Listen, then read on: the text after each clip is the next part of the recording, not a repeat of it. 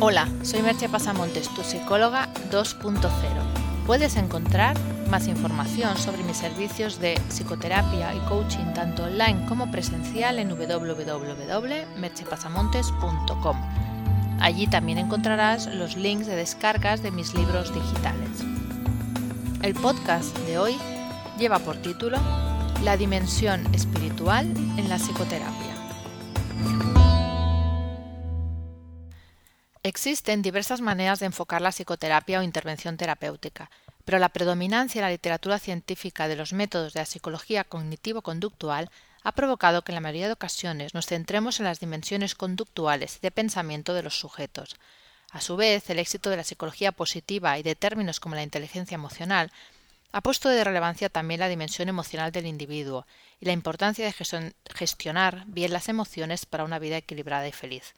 Pero hay una dimensión, la espiritual, que si bien está presente en muchas más personas de las que podemos suponer o imaginar, queda en general bastante relegada en la psicoterapia. O bien se mete de matute, como si hubiera algo incorrecto en ello. Pero antes de continuar con este tema, cabría preguntarse qué es la psicoterapia. La definiré como hace la Wikipedia porque me ha parecido una definición sencilla y bastante precisa, que nos dice la psicoterapia es el nombre que se utiliza para referirse al proceso terapéutico que se produce entre un psicólogo con una formación en psicología clínica y una persona que acude a consultarlo, que se da con el propósito de una mejora en la calidad de vida en este último, a través de un cambio en su conducta, actitudes, pensamientos y afectos. Existen muy diversos marcos teóricos desde donde se puede desarrollar una psicoterapia exitosa, es decir, que lleva un cambio positivo y duradero en la calidad de vida de quien solicita esta atención.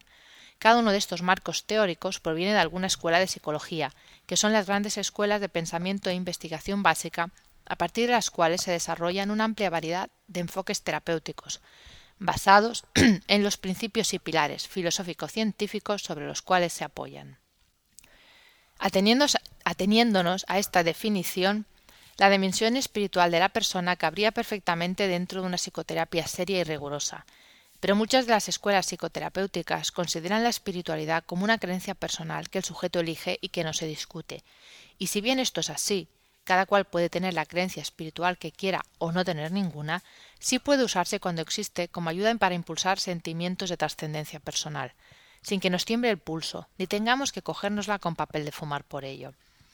George Candatil y Cándida Candatil, en un artículo que publicaron en el, ya hace algunos años, en el 77, en, en una revista sobre análisis transaccional, dijeron al respecto de la espiritualidad en la psicoterapia lo siguiente que os quiero leer.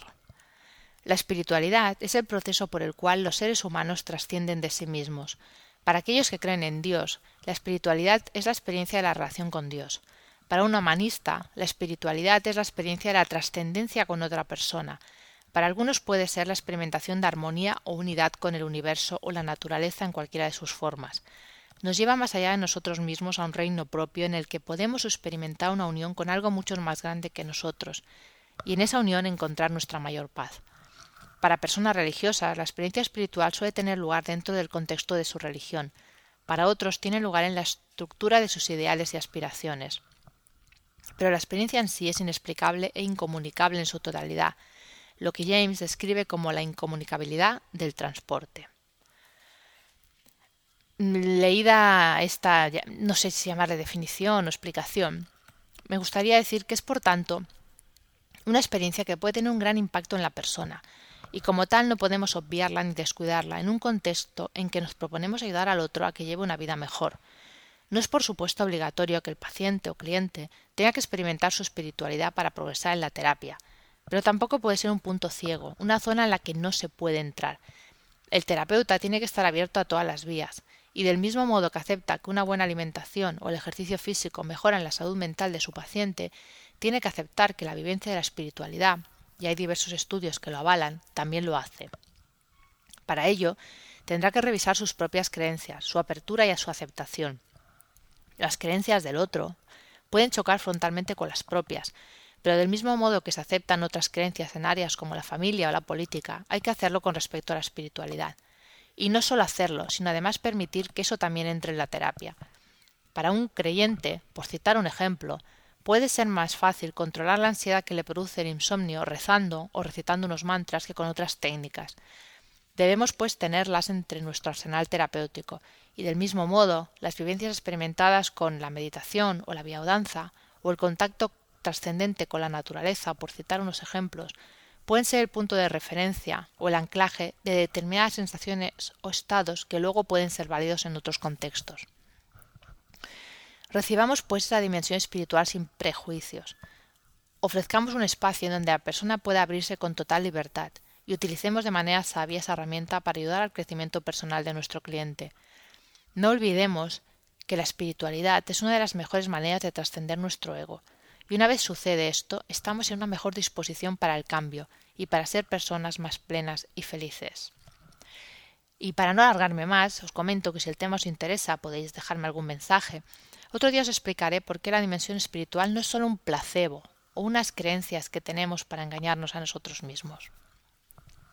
Os dejo con una sola pregunta. ¿Es la dimensión espiritual importante en vuestras vidas? Hasta aquí el podcast de hoy. Puedes encontrar más información de lo hablado en el podcast en www.merchepasamontes.com. Nos escuchamos en el próximo podcast. Bye bye.